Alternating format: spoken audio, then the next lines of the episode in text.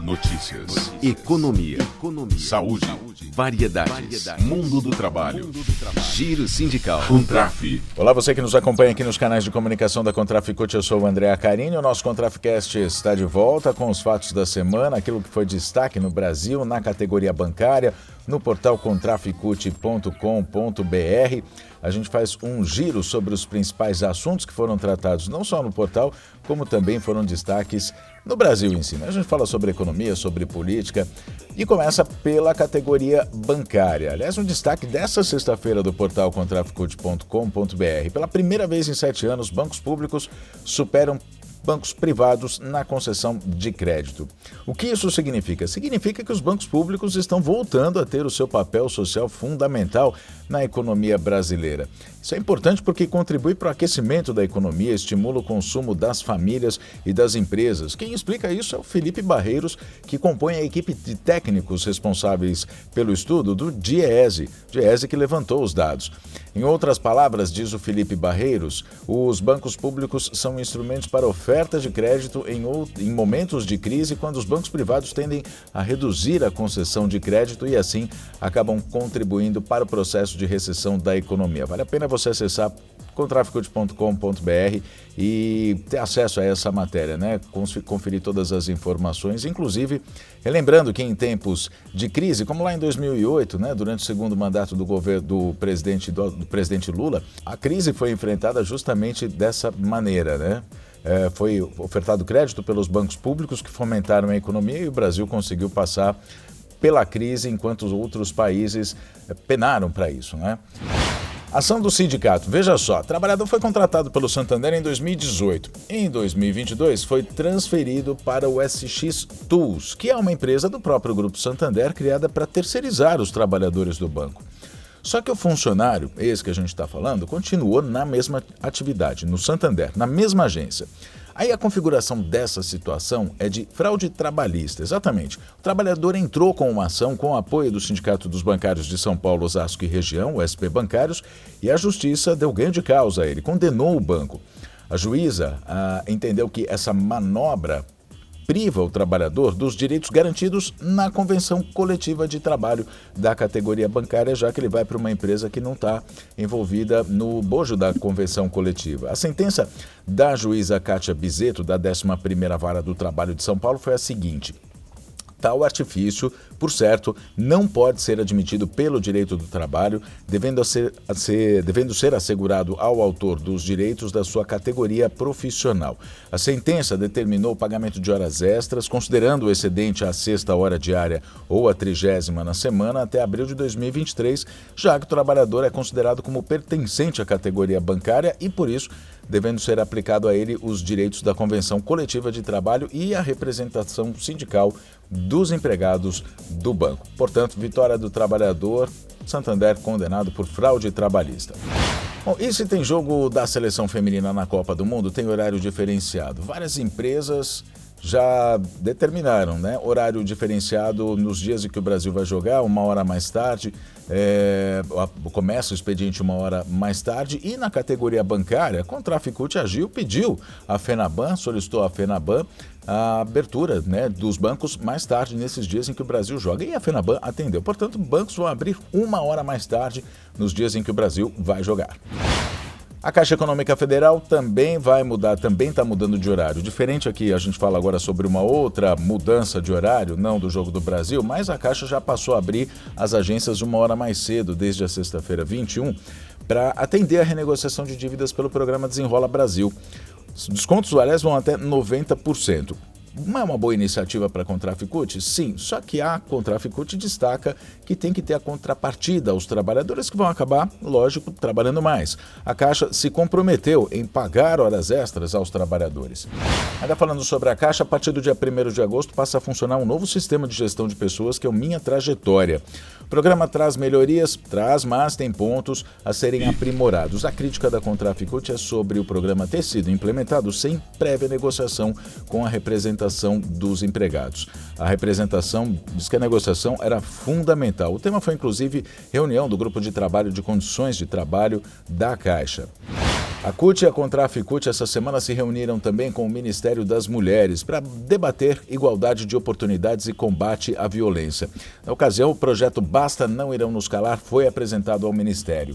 Aliás, por falar em mulheres ainda, as mulheres bancárias se encontraram com Rosane Silva, que é representante do Ministério das Mulheres essa semana. O momento bancário do SP Bancários, o Sindicato dos Bancários de São Paulo, Osasco e região, inclusive fez essa, o registro né, dessa conversa, enfim, foi um programa especial com Rosane Silva, que é ex-dirigente, inclusive, da CUT. Ela já foi secretária da Mulher Trabalhadora da Central Única dos Trabalhadores. E ela falou sobre a Lei de Igualdades e de Oportunidades, sancionada pelo presidente Lula. Fez também um resgate aí desses primeiros meses é, pós-governo Jair Bolsonaro de destruição de políticas em todos os sentidos, né, para todos uh, os segmentos sociais vulneráveis e inclusive para as mulheres.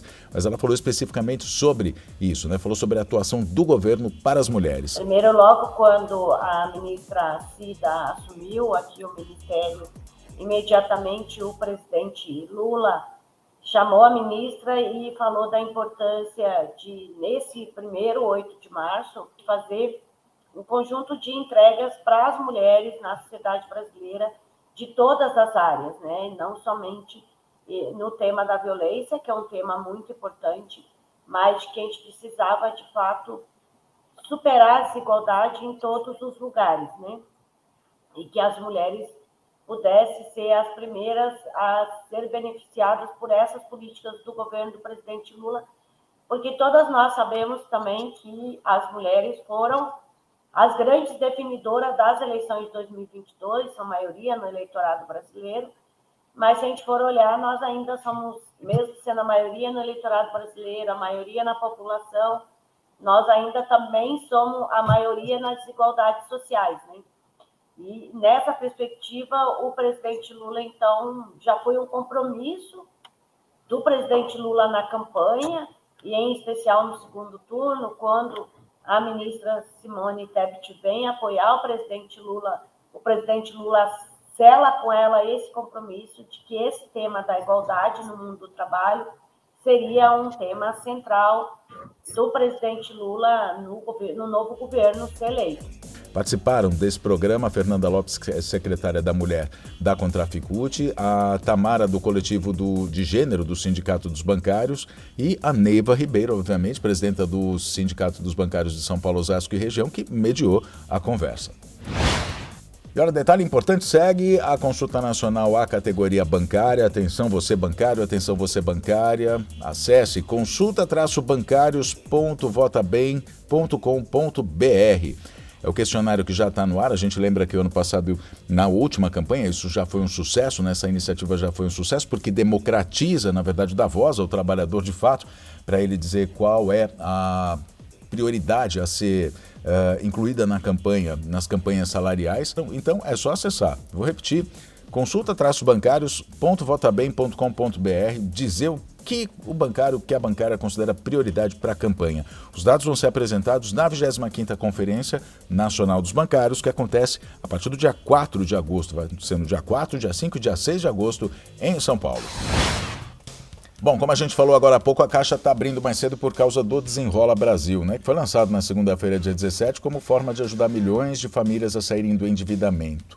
Esse programa do governo federal teve ao longo dos dias a adesão de mais instituições. São bancos e redes de lojas que vão oferecer descontos e prazos, já estão, aliás, oferecendo descontos e prazos para as dívidas dos clientes para que recuperem o crédito, saiam da inadimplência, possam sair das listas de devedores como Serasa, por exemplo. Aliás, já teve um grande contingente de pessoas que teve nome limpo esses dias, não é? Que já renegociaram. As dívidas acumuladas em cartões de crédito oferecidos por redes de lojas como Magazine Luiza, Extra, Ponto Frio, Marisa, Açaí e Hipercard que são emitidos pelo Itaú, e da Render, que são emitidos os cartões pela Realize CFI, também vão poder ser renegociadas pelo Desenrola Brasil. Cinco grandes bancos, Itaú, Bradesco, Santander, Banco do Brasil e Caixa Federal, já anunciaram a adesão ao programa. O Contrapcast fala também sobre justiça tributária. Tem duas notícias. A primeira delas é que o ministro Fernando Haddad da Fazenda anunciou essa semana que vai enviar ao Congresso um PL junto com o orçamento do ano que vem, que tributa os super ricos que têm investimentos em fundos exclusivos. Esses fundos exclusivos hoje são de um público muito seleto, 2.760 investidores que é, esse, esse, fundo exclusivo, na verdade, é feito com um investimento em uma única cota, ou seja, o investidor é o único cotista. Isso acontece é, de forma personalizada, possibilita que seja de forma personalizada e por isso mesmo é destinado, só quem pode fazer é quem tem fortunas acima de 20 milhões de reais. Esses fundos atualmente só pagam imposto de renda quando tem o resgate. Diferente dos outros investimentos, em que os pequenos e médios investidores costumam fazer o resgate em menor prazo e aí pagam o imposto de renda, esses fundos exclusivos ficam lá, demoram maior tempo, às vezes até anos para serem resgatados e não geram arrecadação tributária. E é gente que tem muito dinheiro que pode pagar imposto, então o PL vai atuar nisso. Ainda sobre tributação, o governo federal deve editar nos próximos dias uma outra medida provisória que prevê a taxação de jogos e apostas esportivas virtuais. A medida não deve ser confundida, é bom deixar isso claro e para quem tiver essa dúvida também, que a taxação não vai ser sobre as loterias tradicionais, como a Mega Sena, Loto Fácil, Quina. Tampouco os apostadores vão ser tributados no momento das apostas. A tributação, de acordo com essa proposta do governo, vai acontecer somente quando o apostador for premiado e o detalhe, quando for premiado acima de R$ 2.112. Além disso, a medida provisória também vai tributar as, essas plataformas, né, que são conhecidas como BETs, a Betano, Sporting Bet, enfim, outras dessas plataformas que não pagam impostos e geralmente são estrangeiras, em 16%. Esse valor vai ser dividido para a Seguridade Social, Ministério dos Esportes e para outras finalidades.